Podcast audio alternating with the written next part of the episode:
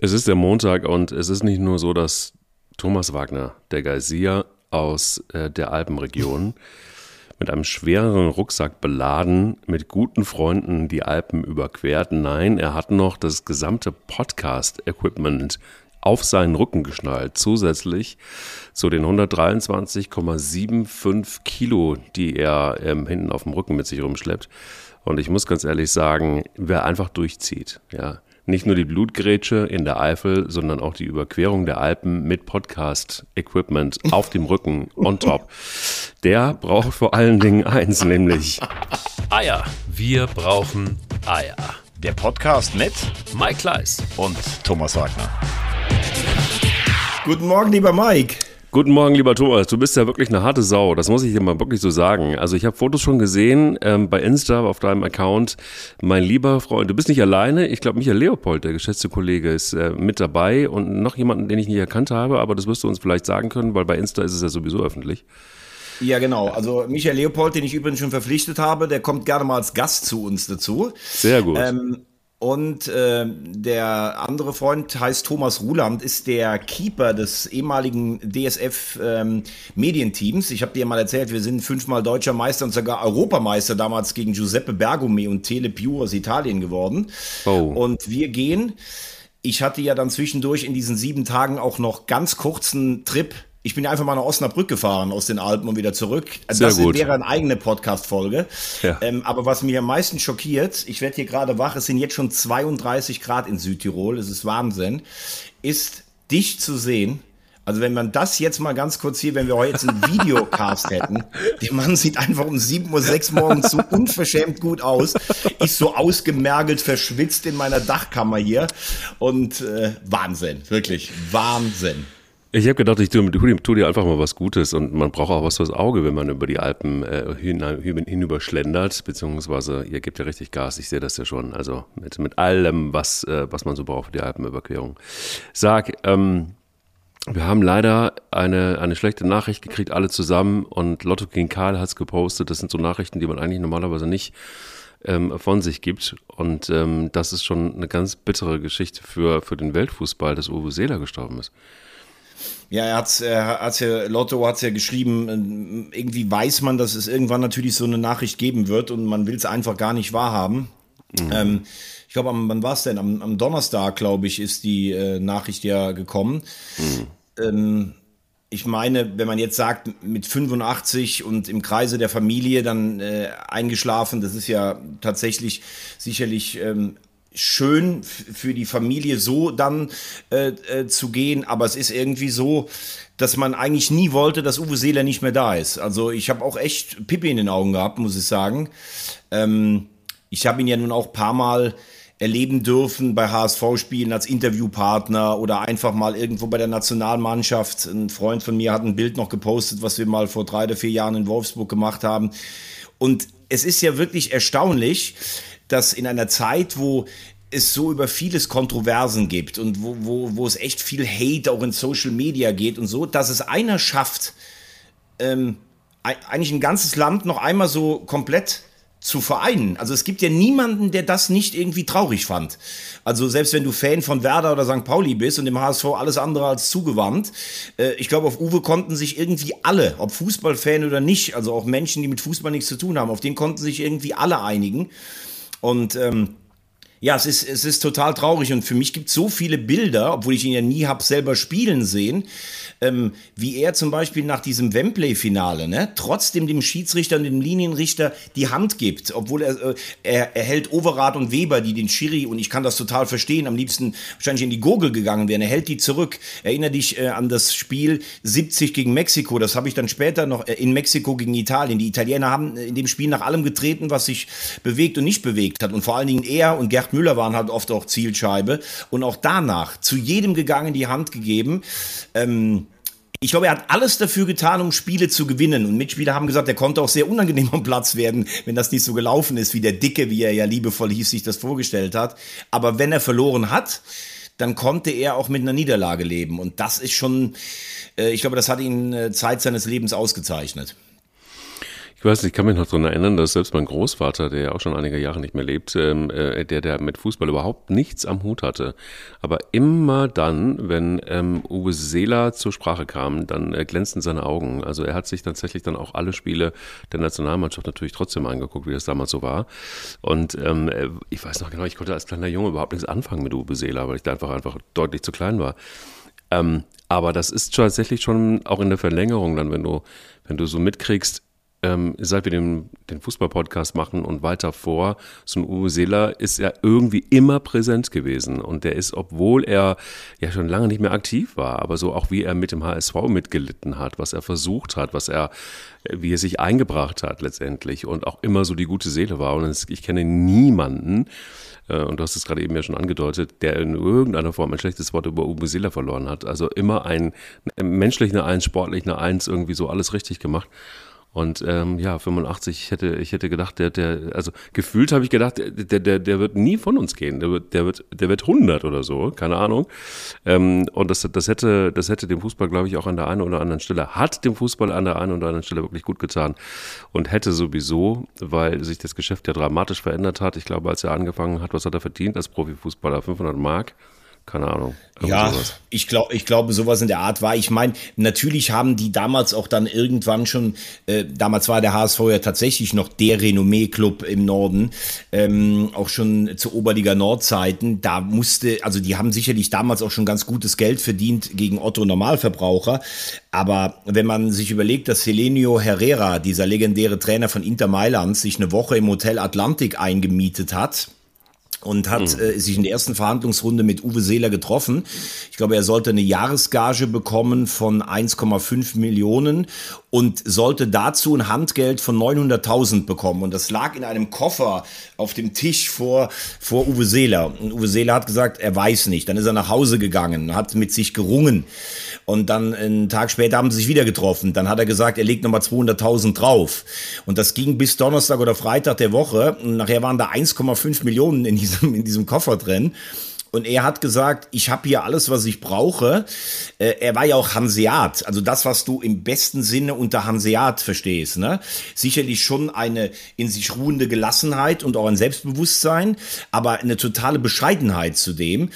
Und äh, interessant ja auch, er hat gesagt, er hat eigentlich, er hat natürlich mit seiner Frau drüber gesprochen, aber was in dem Koffer drin war, hat er nicht genau mit ihr besprochen, weil, weil er gesagt hat, meine Frau, die war dann vielleicht doch eher, die bei uns im Haus ähm, eher gerechnet hat. Auch ganz süß, wie die beiden immer miteinander umgegangen sind. Seine Frau war ja Torhüterin bei den HSV Handballerinnen als sie sich damals kennengelernt haben. Und das abgesagt zu haben, ne, ähm, weil Inter Mailand, das war damals das gelobte Land, das hat ihn natürlich noch mal populärer gemacht. Und auch, das muss man ja sagen, ähm, 65 hat er sich die Achillessehne ja gerissen. Und wie er, wie er zurückgekommen ist und dann das entscheidende Tor in Stockholm geschossen hat, dass die Deutschen überhaupt zur WM gefahren sind, äh, 66. Wie er, wie, wie auch die, das ganze Fußballvolk mitgelitten hat, ob er fit wird oder sowas. Es ist Wahnsinn. Und ich habe jetzt auch noch eine nette Geschichte gelesen. Er hat ja alle Spiele für den HSV gemacht, außer einem für Cork City. Da hatte irgendein Bekannter gesagt, äh, ich habe da in Irland ein Fußballspiel, kannst du bitte mal da hinkommen und kicken? Da war er schon 50 und das war aber kein Freundschaftsspiel, das war ein Spiel der ersten irischen Liga gegen die Shamrock Rovers.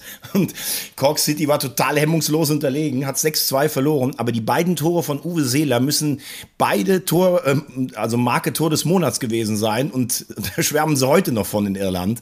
Also einfach Wahnsinn, der Typ, muss man sagen. Und wenn man sich die alten Bilder nochmal anguckt, gegen Westfalia Herne so ein Tor, da sitzt er, wie er den drüber macht. Er hat ja auch getroffen in wichtigen Spielen. Er hat mit dem HSV ist Meister geworden, ist Pokalsieger geworden, er war im Europapokal der Pokalsieger gegen den AC Mailand. Aber er hätte sicherlich bei anderen Clubs zu der Zeit, war der HSV ja noch nicht die Nummer der 70er, 80er Jahre, vielleicht auch mehr Titel äh, und mehr gewinnen können. Aber er hat er hat einfach gesagt, naja, mehr als ein Butterbrot brauche ich halt am Tag nicht. Und ich glaube, das ist diese, nicht nur, viele sagen ja, sie seien bescheiden, er hat es einfach gelebt kam ja tatsächlich auch aus einer, aus einer Sportlerfamilie und sein Vater, ich weiß nicht, ob du es wusstest, aber wahrscheinlich schon, ähm, der war ja eigentlich Hafenarbeiter, hat aber sich genau. dann tatsächlich etwas dazu verdient und hat, ähm, und hat äh, bei so in den 20er bis 40er Jahren, worüber reden wir ja, das ist ja wirklich ewig, ewig lange her, wirklich 100 Jahre Wahnsinn. Ähm, er hat, er war er einer der bekanntesten Fußballspieler schon ähm, in Hamburg. Und äh, krass ist auch, wenn wir jetzt über, über Fairness und so weiter reden, wofür ja Uwe Seeler stand. Weißt du übrigens, wann er seinen einzigen Platzverweis bekommen hat? Oh, jetzt muss ich ganz kurz, ich muss ganz kurz graben im Kopf. Äh, dass du mich jetzt kriegst. Ich, ich habe es mal gelesen, aber ich bin ja mittlerweile auch schon, ich glaube, ich bin hier auf 2500 Meter so ein bisschen im Kopf schwach geworden. Also bitte ja. erzähl's nochmal. Das ähm, war am 1. Dezember 1957, als er sich nämlich bei einem Spiel im Stadion am Rotenbaum gegen Bremerhaven 93 für einen Foul äh, eines Gegenspielers rechnen musste. Ah, echt? Gesundheit, lieber Mike. Entschuldigung, da, oh, mein lieber Freund, du. Da ist äh, mir aber kurz mal ein Schauer durch äh, den Körper gefahren. Das ist so, bei Mike ist ja, Mike ist ja eigentlich ein harter Typ. Ja. Und wenn ihn so, ich sehe es ja gerade jetzt, er ist schon auch so ein bisschen gefühlsduselig ja. gerade bei den ja, Geschichten von Uwe. Voll. Und ähm, bevor ihm dann das Tränchen kommt, dann niest er einfach eher mal. Richtig, so sieht's aus. Du hast mich voll erwischt. Ja, also das heißt, ähm, äh, man kann sehen, äh, ein, eine einzige rote Karte und das war mit Ansage gegen Bremerhaven 93. Wahnsinn. Ja. Also wirklich Wahnsinn, äh, Respekt, dass du das äh, auch ähm, rausgekramt hast. Und er hat ja im Spiel 66 gegen Uruguay, hat sein Gegenspieler Troche ihm ins Gesicht geschlagen. Und er, also das ist ja das Bitterste, was du, also eine Ohrfeige oder angespuckt zu werden. Und er hat sich so zusammengerissen, dass er nicht zurückgeschlagen hat oder irgendwas gemacht hat, damit Deutschland dann noch in Überzahl war. Also der konnte sich, und ich meine, von den Toren wollen wir ja gar nicht reden. 70 dieses Tor gegen England dem Hinterkopf und so, als die ganze Nation gedacht hat, boah, Uwe Seeler oder Gerd Müller, wer spielt denn überhaupt? Und dann haben sie zusammengespielt und Uwe Seeler hat eher den Ballschlepper für Gerd Müller gespielt, also der, der äh, alte, erfahrene für den jungen, aufstrebenden Star. Ähm, ja, also und die Torquote ist ja Wahnsinn. 500 äh, in den 80ern Pflichtspiele 507 Tore. Das heißt, er hat eigentlich einen, einen Schnitt von 0,9. Nationalmannschaft 72 Spiele 45 Tore. Fast ein bisschen bitter. Sepp Herberger wollte ihn ja mitnehmen 54 in die Schweiz. Damals war er glaube ich gerade 16. Und es gab aber Fragen der Regularien und man hat ihn zu spät einfach gemeldet. Also er war deshalb nicht dabei. Und er hat jetzt zwischen den beiden WM-Titeln 54 und 74 gespielt. Und ähm, ja, allerdings Vize-Weltmeister, Dritter in Mexiko bei der spektakulären WM. Und er, er hat ja dann auch einfach gesagt, natürlich wäre ich gerne Weltmeister geworden, aber ob mein Leben deshalb groß anders verlaufen wäre, das ist ja das, was wir gesagt haben. Immer gewinnen wollen, aber auch damit leben können, wenn es nicht so ist. Einfach toll. Der Einfach allergrößte HSVer und einer der sicherlich, ja, drei größten deutschen Fußballer aller Zeiten. Obwohl er nur 1,68 Meter groß oder klein war, war er trotzdem. Wahnsinn, der was der Kopfwelle gewonnen hat. Irre. Ja, irre. irre. Und das war übrigens beim ja. ersten Mal, äh, das noch abschließend, ähm, als er in der Nationalmannschaft die Kapitänsbinde getragen hat, das war 1961 gegen Dänemark, ähm, da hatte beim 5 zu 1 Erfolg ähm, Kopfballtore. Drei Hattrick, klassischer Hattrick. 5-1 ging es aus. Kannst mal sehen. Und das mit 1 Mike, ganz ehrlich, ja. ich habe bis heute gedacht, mein Bergführer hier, der wäre der, die beeindruckendste Persönlichkeit der Woche. Also du bist jetzt gerade schon aufs Treppchen gesprungen, muss ich sagen. Siehst Wahnsinn. Du, manchmal, manchmal bin ich gut vorbereitet. Also das kann ich dir sagen. Respekt, Und, Respekt. Wollen wir mal noch ein bisschen eingehen auf das vielleicht, was, äh, wollen wir gleich zum HSV rübergehen? Denn das war ja, ja ein das, äh, emotionales... Äh, das, das, das passt ja leider. Passt leider. Also wenn man sich das Trikot angeguckt hat, äh, uns Uwe, mit dem sie gestern aufgelaufen sind, äh, wenn man die Choreo angeguckt hat im Stadion, ähm, höchst emotional das Ganze war es vielleicht ein bisschen zu emotional für den einen oder anderen Spieler und für Herrn Walter. Ähm, ich glaube ja und nein ich ähm, lasse das schon für dieses eine Spiel schon ein Stück weit gelten, äh, muss ich sagen. Ich glaube, wenn du ein junger Spieler bist und bekommst mit, was für eine Wucht diese Figur Uwe Seeler und damit ja auch sein Verein entfacht hat, dass dem einen oder anderen vielleicht dann wirklich auch mal klar wird, für welchen Verein er da eigentlich spielt. Und wenn du dann auf den Platz kommst und äh, da ist diese Wahnsinns-Choreo, dieses Trikot, die Fans, die bei jedem Namen bei der Mannschaftsaufstellung, jeder Name war halt mit der Nummer drei, Uwe Seeler und so. Das ist natürlich schon also ich weiß nicht, manche können ja auch ihre Emotionen dann irgendwann nicht verpacken. Das war schon sicher ein Brett und trotzdem haben sie in der ersten Halbzeit eigentlich gut gespielt und deutlich besser als letzte Woche gegen Braunschweig. Aber ich hatte schon das Gefühl, dass der ein oder andere ähm, nicht ganz damit zurechtkam. Auf der anderen Seite reiht sich das gerade im Moment so ein bisschen ein in eine, in eine Reihe von Erklärungen beim HSV, die ich so nicht hören möchte. Ähm, also wie gesagt, wenn es ein einziges Erlebnis ist, dann habe ich auch Verständnis, dass es gestern so war. Aber mir wird die Situation gerade so ein bisschen zu schön gesprochen. Ähm, und es gab halt gestern auch Alarmsignale, die gibt es schon länger. Und die haben dann sicherlich auch nichts mit dieser, äh, mit dieser emotional aufgeladenen Atmosphäre im Stadion zu tun. Ja, also ich fand es auch kurios, ehrlicherweise, dass ähm, man sich so komplett auf die Seite von, Herrn, ähm, von, von Herrn Walter geschlagen hat am Ende der Saison. Nachdem ähm, ich, ich, ich finde, ich nach wie vor, wir haben ja schon drüber gesprochen, aber ich finde, gegen Hertha hätte man das ganz gut in, in der Relegation gewinnen können und eigentlich auch müssen. Ähm, da war einfach die Hertha tatsächlich, fand ich irgendwie, gerade im Rückschul waren sie natürlich bockstark, da haben sie sich wahrscheinlich irgendwie was aufgehoben.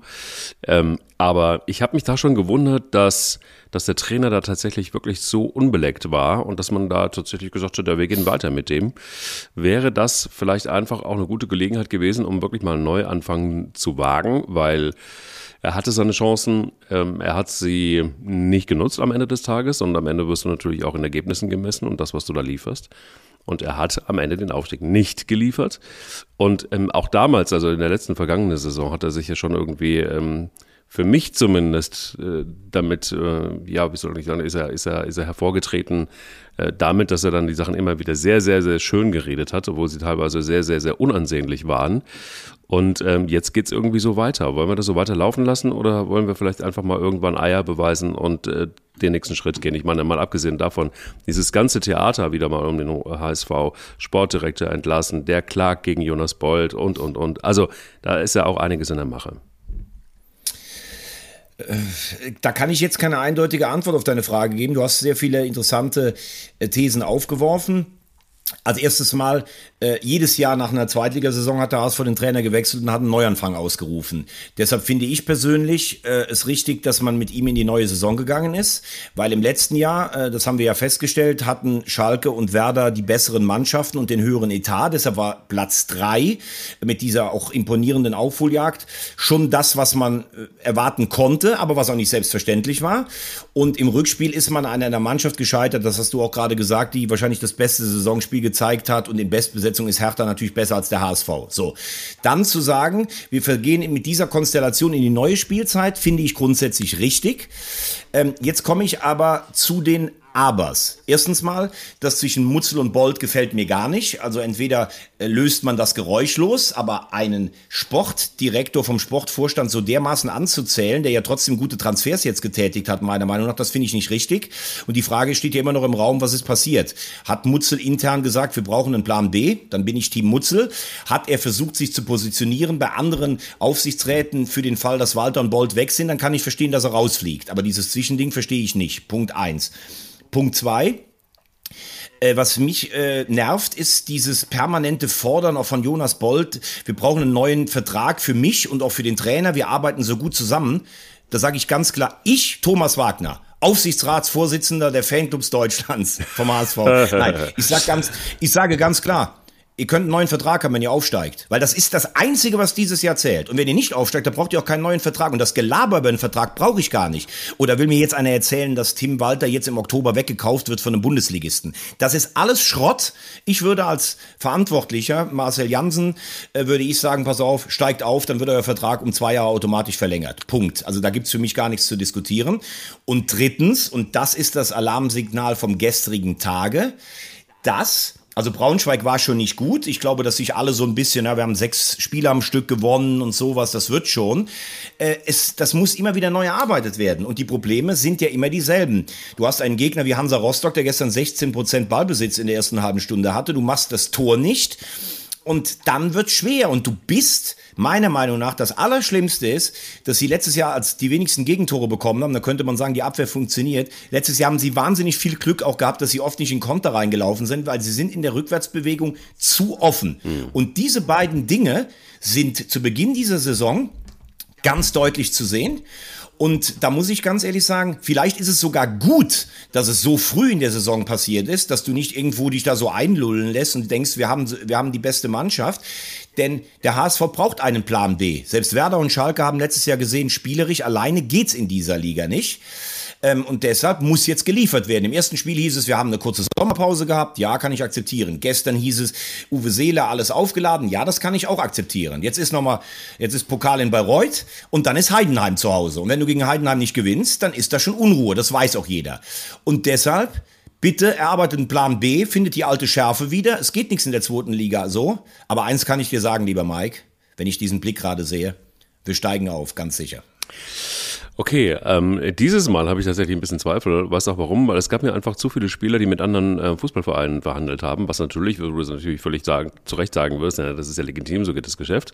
Aber sind da nicht, ist da nicht der ein oder andere schon eigentlich weg gewesen vom HSV? Es hat nicht so richtig gut geklappt und ähm, man, man muss sich jetzt dann irgendwie doch arrangieren mit dem HSV und ähm, oder ist das, oder ist das zu weit hergeholt? Also ich hatte irgendwie manchmal so den Eindruck, sowohl beim Spiel gegen Braunschweig als auch ähm, ähm, äh, gegen Rostock, dass die nicht so hundertprozentig bei der Sache waren, dass die nicht wirklich hundertprozentig konzentriert waren. Ich würde jetzt nicht sagen bocklos, das wäre wirklich völlig over the top, aber da hat mir wirklich, da haben mir die letzten 20 Prozent gefehlt. Und das waren unter, unter anderem auch die 20 Prozent, die zum Tor ähm, äh, geführt haben, hätten müssen eigentlich. Weil, äh, du hast es richtig gesagt, der HSV war in der ersten, gerade in der ersten Halbzeit derart überlegen. Wenn du da die Tore nicht machst, das hat für mich schon auch was mit Konzentration zu tun. Das kann mir doch niemand, die können ja alle kicken. Ja, äh, der, der konkretes Angebot gab es ja für Glatzel und Reis und Schonlau wurden ja irgendwie noch gehandelt. Glatzel hat letzte Woche zwei Tore gemacht, hat auch deutliche Worte gefunden. Aber Leistungsträger. Ähm, hat gestern halt, ne? zwei Riesenchancen liegen, liegen lassen, gerade in den letzten zehn Minuten. Aber ich glaube schon, dass so ein Spieler, dem nehme ich sogar ab, dass er gesagt hat, er hätte Bundesliga spielen können auf Schalke. Äh, der hat natürlich auch eine Gehaltsaufbesserung bekommen, aber ich glaube schon, dass die auch aufsteigen wollen. Ist ja klar, du hast jetzt vier Jahre mitbekommen, dass du immer gescheitert bist und wenn du jetzt aufsteigst, bist du sogar ein kleiner Held in der Tradition großen, traditionsreichen Historie des HSV. Also das glaube ich nicht, dass da einer nicht will. Die Frage ist immer nur, du gewinnst in Braunschweig, du hast vorher sechs Spiele gewonnen, plus ein Relegationsspiel. Alle sagen, du bist der Favorit und dann kommt Hansa Rostock. Das ist eher einer der kleineren Vereine der Liga.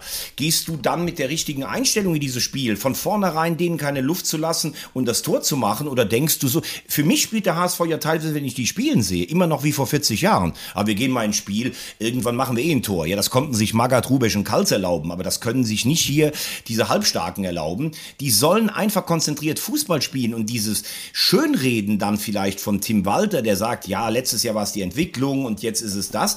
Das muss aufhören. Es muss jedem klar sein. Dieses Jahr ist wahrscheinlich für die nächsten fünf Jahre die letzte Chance hochzugehen. Und ich will keine Ausreden hören. Und ich will nicht diese Erklärung, was weiß ich nicht. Ich will, dass gegen Hansa Rostock gewonnen wird. Und ich will, dass aufgestiegen wird. Punkt aus. So. Klare Jacke. Klare Jacke. Wollen wir kurz in die erste Bundesliga, um dann wieder in die zweite ja, lass uns doch kurz noch, lass uns doch kurz mal, lass uns vielleicht noch ganz kurz gucken. Ähm, das ganz oben stehen Heidenheim und Düsseldorf.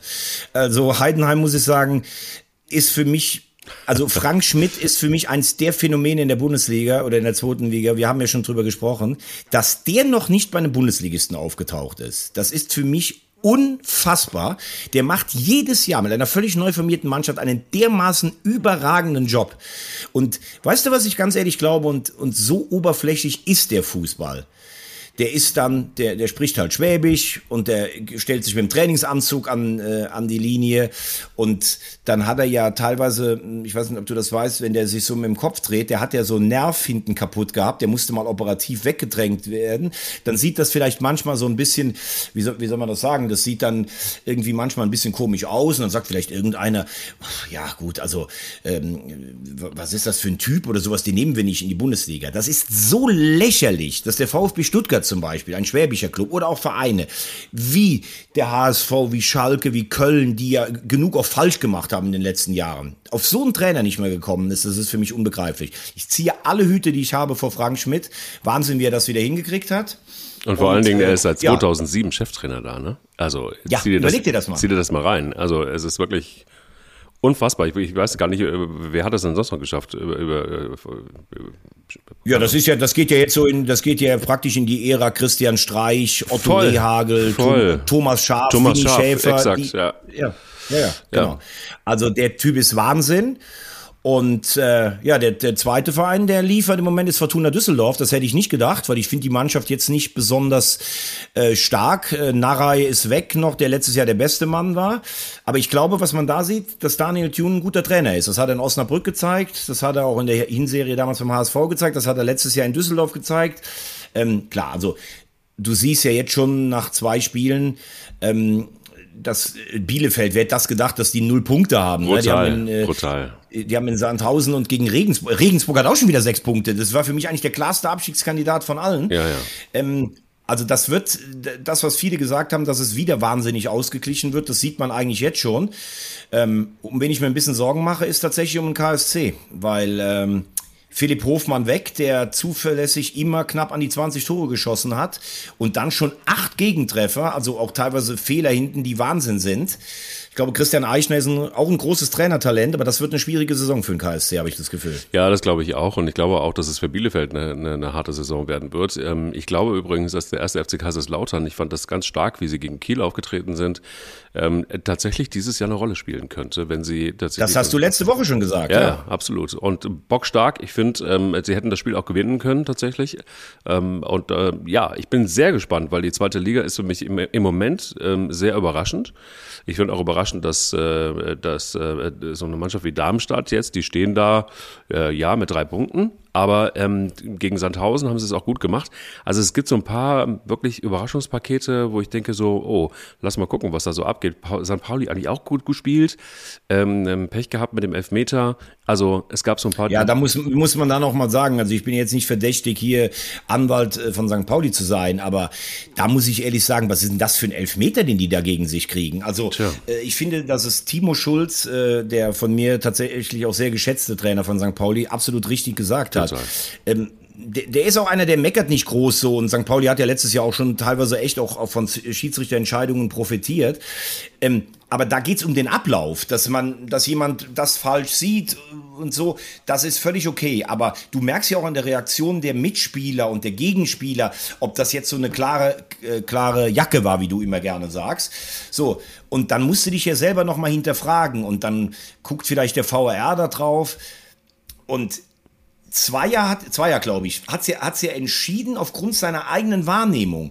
Dann finde ich, ist es fast zwingend, dass der VRR in Köln sagt, naja, also es ist jetzt vielleicht noch nicht mal eine 100-prozentige Fehlentscheidung, sondern nur eine 90-prozentige. Aber guck dir das bitte nochmal an, denn du bist der Einzige, der diese Wahrnehmung hatte. Also da wird der VRR wieder mal zum Ärgernis, weil warum läuft der nicht einfach raus und guckt sich das an? Ich verstehe es einfach nicht. Punkt. Ja, weil sein Gefühl irgendwie anders war. Und dann denke ich mir halt irgendwie, wofür braucht es denn dann den VAR? Also wir hatten die Diskussion. Genau, das Gefühl kann ja anders sein. Kann ja. Mein Gefühl war auch manchmal schon mal anders. Absolut. Ich habe dann, ich habe auch schon mal gedacht, mich, es hätte sich ein Mädel in mich verliebt. Ja. Und dann habe ich nachgefragt und dann war es nicht so. Absolut. Also, so, Total, ist mir, mir passiert das ständig. Also ich habe da Nein, das glaube ich nicht. Nein. Das glaube ich nicht. Aber es ist tatsächlich wirklich so, die Diskussion ist ja wirklich ähm, müßig mittlerweile, weil es wird den VAR auch wahrscheinlich die nächsten zehn Jahre noch geben, es sei denn, irgendjemand äh, äh, hat wirklich so viel Power, dann das Ding wirklich dann auch wieder zu kippen. Aber in der letzten Folge haben wir es auch schon gesagt. Es macht natürlich was mit dem Fußball und ich glaube, an so einer Stelle äh, macht es vor allen Dingen was mit den Herzen äh, der, der, der Trainer spätestens, also so wie Schulze ausgerastet ist. Aber ich kann es total verstehen, ich kann es nachvollziehen. Also warten wir ab. Die zweite, Lass uns vielleicht noch. ja, die zweite Liga Ja, bleibt auf jeden Fall wahnsinnig spannend. Also ich gefühlt zumindest jetzt zu diesem Zeitpunkt, viel zu früh vielleicht, aber habe ich so ein bisschen den Eindruck, dass sie durchaus spannender werden kann noch als in der letzten Saison.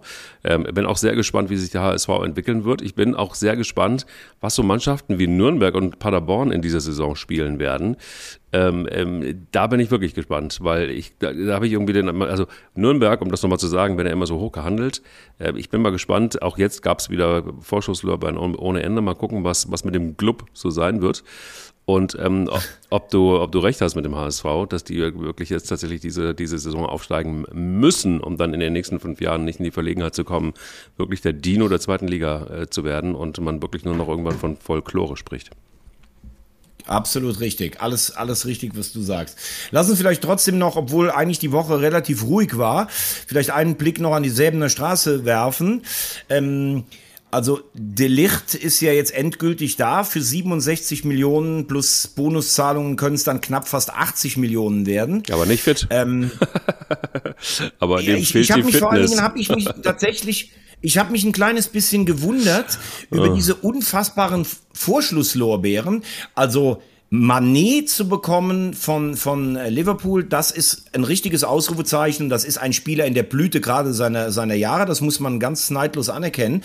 Ähm, klar, die Licht war ganz früh Kapitän von Ajax, hat vor drei Jahren eine überragende Champions League-Saison gespielt, mittlerweile vor fast äh, vier Jahren. Ähm, und gilt als großes Versprechen. Man muss aber auch mal ganz klar festhalten, dass der in drei Jahren Juve nicht mal Stammspieler war. So. Der ist an Chiellini, an Chiellini und Bonucci, die ja beide, glaube ich, mittlerweile 87 und 88 sind, ja. nicht vorbeigekommen, hat unfassbare Fehler auch teilweise gemacht. Also da habe ich so das Gefühl, dass gerade so Fußballfans sagen, oh, ich habe mal irgendwann den Namen Delicht gehört, ja, bei Ajax, der war Kapitän, auch Nationalspieler. Das ist Wahnsinn. Also erinnert mich so ein bisschen an diese Vorschlusslorbeeren für Hernandez für 80 Millionen. Hernandez hat ja seine Rolle bei den Bayern nie gefunden, haben wir hier schon ausschweifend diskutiert. Nochmal, bevor mir das einer um die die Ohren haut. Die Licht hat viele Anlagen und kann sicher ein guter Abwehrspieler sein. Aber er kommt aus drei Jahren Juve, wo er nicht mal Stammspieler war. Also da muss ich sagen, vielleicht auch alle mal ein bisschen die Ruhe bewahren. Ja, nicht nur das. Also ich meine, vielleicht sollten wir auch mal langsam ein bisschen vorsichtig werden mit dem Hypen von Fußballspielern. Also ich, ich, ich ziehe an dieser Stelle gerne nochmal irgendwie das Wunderkind Mokoko hoch ähm, und oder ähm, Fita Ab hoch oder wie sie alle heißen, wo ich mir denke, so liebe Leute, was, was, was äh, bringt uns diese Preise? Preistreiberei eigentlich. Und du hast es völlig richtig gesagt. Ähm, jetzt hat, ist noch rausgekommen, dass Julian Nagelsmann festgestellt hat, nachdem die Licht ihm äh, gesagt hat, das war das härteste Training seit vier Jahren, was ich jetzt hier gemacht habe. Ähm, und äh, dann sagte Nagelsmann irgendwie, naja, das war ein okayes Training, aber das war jetzt noch nicht wirklich Ende der Fahnenstange, wenn wir mal über die Belastung im Training sprechen wollen. Ähm, also da fehlt ihm tatsächlich, hat er noch richtig Trainingsrückstand in Sachen Fitness. Und da wird er sich erstmal noch beweisen müssen. Und na klar, wenn du nicht gespielt hast und wenn du die ganze Zeit in Bayou auf der Bank saßt, was willst du machen? Also dann, dann, dann wirst du vielleicht auch nicht unbedingt der Fitteste sein. Aber sind dann oder wären dann nicht auch 15 bis 20 Millionen genug gewesen, Thomas? Das, das weiß ich nicht, weil es gab natürlich einen Markt für ihn und er gilt ja schon als ein Abwehrspieler Top 5 Potenzial in Europa da werden die Preise bezahlt, ganz klar. Ich meine, die Bayern haben, also von wegen die Bayern müssen sparen, die haben mal richtig rausgefeuert, haben natürlich auch ein bisschen was bekommen für Lewandowski und für Richards, alles klar ich finde, wenn Bayern nach einer enttäuschenden Saison sagt, wir müssen angreifen, um im obersten Regal zu bleiben, dann finde ich diese Strategie völlig nachvollziehbar aus Bayern Sicht. Mit Manet ist das gelungen. Und bei Delicht muss man natürlich auch noch sagen, die Italiener haben ja auch einen anderen Trainingsaufbau. Da läuft sehr viel über Taktik und da läuft sehr viel über die, die machen große Umfänge, aber nicht so das knackige Training, wie es in Deutschland meistens äh, gemacht wird das ist auch alles, äh, das ist auch alles, die Spielen fangen noch viel später mit der Saison normalerweise an. Und er saß ja auch nicht nur auf der Bank. Aber für mich ist dieses Geschrei hier für 80 Millionen ist mir echt deutlich zu, zu, äh, zu groß. Vielleicht würde er von Anfang an liefern, das ist möglich, weil er einfach die Klasse hat. Aber ich finde das schon echt äh, extrem viel Geld. Und ich frage mich da mal wieder, Pavard traut man es nicht zu, Upamecano traut man es nicht zu. Das ist das, wo wir letztes Jahr gesagt haben. Dieses Risikospiel. Ich gehe mit äh, dieses Gesellschaftsspiel. Ich würfel mit 73 meine Armeen gegen 8, die Schatka da stehen oder sowas. viel bringt viel, ne? Und ja, gut, Try and Error oder sowas. Also, dass das eine richtige Strategie dahinter ist, ich brauche den Abwehrspieler für mein Ding, das sehe ich nicht. Und was ich auch interessant fand, wie diese Woche mal Antonio Conte, äh, Herrn Nagelsmann und die gesamte Bayern-Führung so ein bisschen abgewatscht hat in Sachen Harry Kane, ähm, ja. hatten wir letzte Woche auch das Thema, wo Conte einfach nur gesagt hat, ich finde es ziemlich respektlos, das ist unser Spieler und ich würde mich niemals über einen Spieler äußern, der bei einem anderen äh, Verein unter Vertrag ist. Die Bayern reden ja schon über Kane, als wenn das klar ist, dass der nächstes Jahr kommt als Ersatz für Lewandowski. Und das bleibt einfach bestehen. Wer immer sich als moralische Nummer eins aufführt, also wer immer denkt, dass er die Maßstäbe in Sachen Respekt und Anstand setzen kann, wie das die Bayern ja gerne tun, ähm, die Gutmenschen, ähm, im, im, im, sportlichen ähm, Leadership und, und Anstand, da muss ich sagen, das gehört sich einfach nicht. Und das ist auch gut, dass das mal jemand sagt. Eins noch abschließend zu den Licht. Also ist es nicht irgendwo auch ein Treppenwitz, wenn man jetzt einfach nur mal vom, ganz normal vom Menschenverstand herkommt. Ein Spieler, der bei Juve fast nur auf der Bank saß, gehört zu den Top 5 in Europa in Sachen Abwehr. Das ist doch irgendwie auch ein bisschen kurios, oder? Also das für mich passt. Ja, ich habe jetzt Potenzial gesagt. Ja, gut, Mike. aber trotzdem. Ich habe Potenzial gesagt. Ja, aber ja, ja, ich weiß, aber du bist ja nicht der Einzige, der diese Meinung hat. Also ich verstehe nur tatsächlich, da ist meine Wahrnehmung irgendwie, keine Ahnung. Also da sitzt jemand auf der Bank. Also wenn jemand liefern würde und jetzt ein, ein, ein Vieh in Sachen Abwehr wäre und vielleicht noch zehn Tore schießt in der Saison, dann würde ich sagen, okay, verstehe ich. Aber äh, vielleicht ist das auch einfach nur in meiner Warnung, mir passt das irgendwie nicht so richtig zusammen. Nee, das ist eine sehr berechtigte Frage von dir. Ich kann, ich kann nur sagen, ähm, wie ich sehe, du hast mit Bonucci und Chiellini die beiden Senatoren wirklich die Altmeister, die gehören sicherlich auch zu den fünf, sechs besten Innenverteidigern in Europa. Ja. Du kommst dann neu dahin, du hast vielleicht die Spielweise von Juve nicht adaptiert, die sehr auf Taktik ist. Ajax war Hurra-Fußball. Dann hast du am Anfang, der hat glaube ich im ersten Spiel gegen Neapel drei Tore verschuldet. Und das hängt dir ja manchmal auch hinterher. Ändert aber nichts an der Tatsache, dass er als Spieler sicherlich vom Potenzial, er ist ja auch erst 22 Jahre alt, einer der fünf besten Innenverteidiger werden kann. Also so ist ein, aber, aber klar ist auch, der muss jetzt in München auch direkt liefern von Anfang an. Ne? Also da, das ist keine Frage. Aber jetzt gibt es doch auch überall Stimmen tatsächlich. Auch Herr Minzlint hat aus Leipzig äh, hat auch gesagt, langsam finde ich es aber auch mal, äh, ähm, dann ist auch mal gut, dass die Bayern irgendwie sich ständig bei anderen oder bei uns bedienen. Ähm, ähm, du hast Harry Kane angesprochen, ähm, Conte findet es auch nicht so richtig geil, dass man da schon irgendwie so tut, als ob es äh, der Bayern-Spieler in, äh, in 23 wird. Also ähm, kriegen die Bayern jetzt jetzt auch so ein bisschen richtig dreckig äh, von anderen Vereinen und, und müssen sie nicht auch ein bisschen aufpassen, dass sie sich da nicht einfach ein bisschen zu weit aus dem Fenster hängen? Na gut, also ich glaube, das hat sie noch nie interessiert. Aber bei Minzler finde ich es schon fast auch ein bisschen lustig. Ähm, die, die, hatte letztes Jahr das Problem, äh, oder der hatte die Möglichkeit, Nagelsmann zu halten. Und dann hätten die Bayern ein veritables Trainerproblem gehabt. Upamecano, klar, musste er abgeben. Sabitzer musste er übrigens nicht abgeben. Also da bin ich dann wirklich auch, dass ich sage, ähm, Herr Minzlaff, bitte auch ein bisschen drauf achten, wie das Ganze ist. Also wenn die Bayern bei dir anfragen und du gibst es ihnen, den Nagelsmann hat dir keiner weggeholt. Den hast du schon selber gehen lassen lassen. Also und, und das Gebaren bei Transfers von, von, äh, von RB haben wir letzte Woche auch hinlänglich besprochen. Also es ist nichts Neues, dass die Bayern ihre Konkurrenten gezielt schwächen. Aber aus Leipzig weiß ich nicht, ob das so die richtige Adresse ist, die da zu was sagen soll. Wollen wir noch mal ganz kurz zum Wunder Terzic und äh, zu seinem ähm, ja, Problemkind? Ja, das können wir auch noch machen, klar. Weil erstmal gut, gute Besserung natürlich an Sebastian Haller. Hoffen wir mal, dass die Krebsdiagnose, äh, also dass es gute Heilungsmöglichkeiten gibt. Ja, erstmal ähm, ist er ähm, nur ein Tumor. Ne? Das ist also, natürlich ein Schock, ja. vor allen Dingen auch in, in, gewisser Art und Weise ein emotionaler Schock. Aber das hat ja auch gestern Jens Hertel von Rostock gesagt, der gefragt wurde, ob er an dem Tag dann so ein bisschen Mitgefühl mit den HSV-Fans und allen hat. Und der hat gesagt, für Mitgefühl gibt es im Profifußball keinen Platz. Also jetzt trauern alle mit, mit Sebastian Haller und diesem Befund Befund. Aber Terzic hat auch gesagt, wenn wir das erste Spiel bestreiten, dann sagt keiner, ihr habt das Spiel verloren, weil euer wichtigster Angreifer jetzt gerade verletzt ist. Die haben jetzt das Spiel bei den Löwen im DFB-Pokal am Freitagabend. Die Löwen sind gut mit dem Sieg in Dresden in die dritte Liga reingestartet. Und Terzic muss von Anfang an liefern. Und die Statik wird sich natürlich schon verändern jetzt im Dortmunder Spiel, weil Haller war der Zielspieler vorne. Ähm, und ähm, die Frage ist ja auch, wie lange wird er jetzt ausfallen? Das ist ja auch noch nicht klar. Ne? Ähm, ja, aber was man so hört, ist es ja schon so, dass Terzic einen guten Zugang zu den Spielern in der Kabine hat. Ich meine, du hast ihn ja lange schon gefordert. Du wolltest ja auch, dass er letztes Jahr bleibt. Ja, unbedingt. Ähm, du, du bist ja Wunder-Terzic-Fan. Jetzt ist er kein Wunder-Terzic mehr. Jetzt ist er ein regulärer Terzic. Und jetzt muss er liefern. Mehr als Marco Rose im letzten Jahr. Absolut. Ähm, es tut sich aber sonst noch einiges. Also es ist ja so rund um die Bundesliga recht bunt geworden.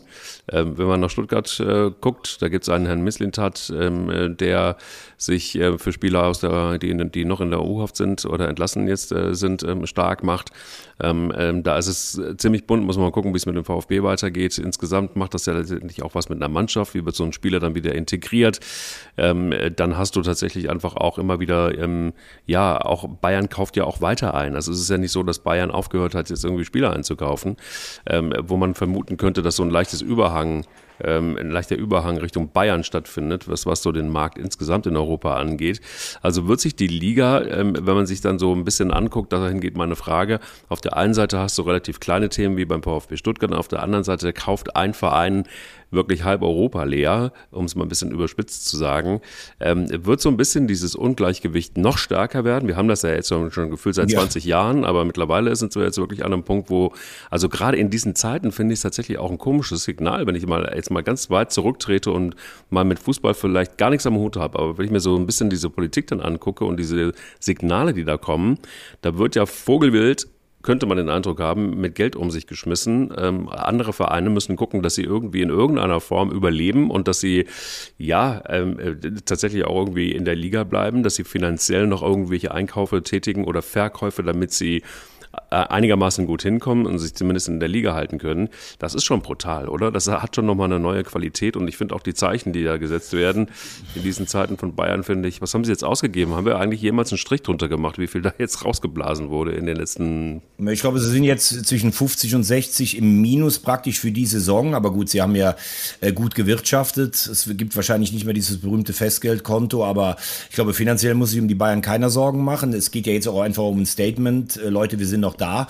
Aber ich glaube, dass in den nächsten 20 Jahren sich das Ganze nochmal äh, von der Schere her verbreitern wird. Ich bin auch überzeugt, dass es in 20 Jahren sowas wie eine Art Superliga äh, gibt und dass wir gar nicht mehr darüber diskutieren. Ähm, ich habe ja gesagt, die Champions League mit ihrem Wettbewerbsvorteil für die großen Vereine, die immer mit dem Geld planen können, ist der Anfang vom Ende der Chancengleichheit in den heimischen Ligen. Ähm, dass die Bayern jetzt einkaufen und andere können es nicht, das ist nicht die Schuld der Bayern. Wenn sie das Geld haben, dann würde ich es an ihrer Stelle auch machen.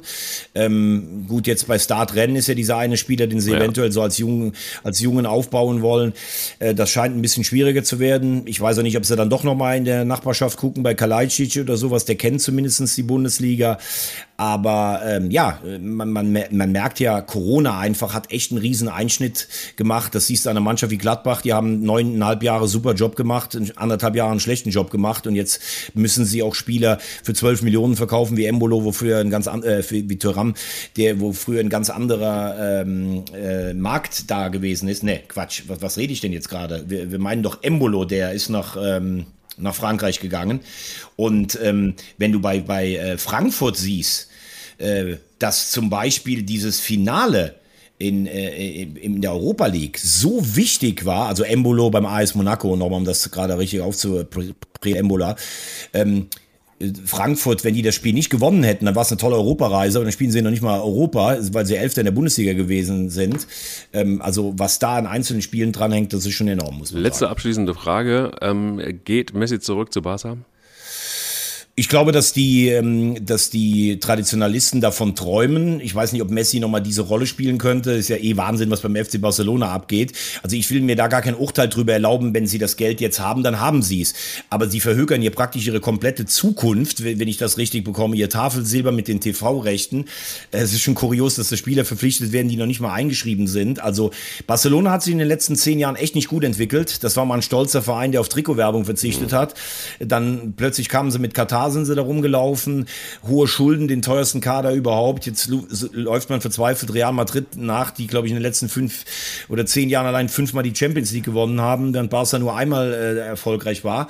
Also das ist schon, ähm, das ist zumindestens ähm, sehr unübersichtlich. Ich habe nur für Barcelona die Hoffnung, Xavi ist, glaube ich, ein ganz guter Trainer, Lewandowski wird treffen. Man kann nur hoffen, dass da so ein bisschen Ruhe einkehrt insgesamt. Muss man mal überlegen, dass Spotify, über die man auch unseren wunderbaren Podcast hören kann, Hautsponsor sind, Trikotsponsor sind äh, beim, beim FC Barcelona. Wer hätte das gedacht vor fünf Jahren, oder? Das wäre ja krass. Unfassbar. Das wäre mein Traum, dass unser Podcast Eier, wir brauchen Eier auf der Brust des FC Barcelona du. ist. Lieber Mike, ich muss jetzt übrigens los. Der Bergführer ruft schon. Ähm, ich darf aber heute vielleicht äh, von meiner Sicht noch drei Dinge anmerken. Erstens mal freue ich mich, dass wir ja dann im September auch schon anfangen mit unserer WM-Historienreihe. Das war ja ein großes Vergnügen letztes Jahr mit der Europameisterschaft. Wollte ich nur schon mal heiß drauf machen. Ähm, Zweitens, das sollten wir natürlich jetzt nicht immer machen, aber ich muss es in dem Fall machen. Es gibt zwei ganz junge äh, Fans von uns, Emil und Paul aus Andernach, da wo ich herkomme. Die haben mir letzt ganz stolz erzählt, dass sie den Podcast immer hören. Und dann war ich total begeistert, dass so junge, also die sind, glaube ich, elf und acht oder sowas. Und dann hat der eine rotzfrech gesagt, ich höre es immer zum Einschlafen. okay.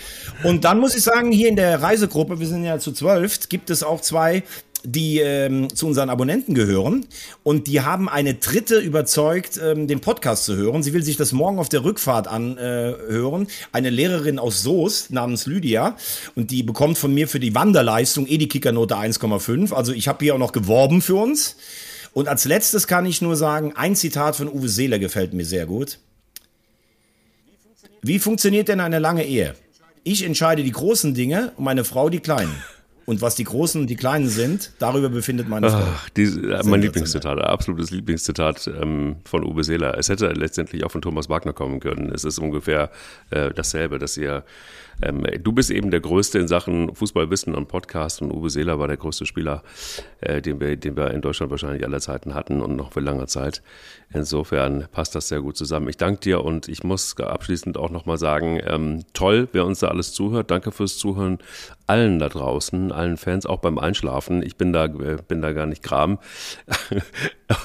und muss abschließend auch wirklich sagen, wer mit so viel Gepäck und mit so viel Lob im, so viel Lob im Gepäck noch über die Alpen hinüber gleitet, sanft und elegant, wie es nur ein Thomas Wagner kann, äh, der hat vor allen Dingen eins, nämlich Eier. Eier. Wir, Wir brauchen brauchen Eier.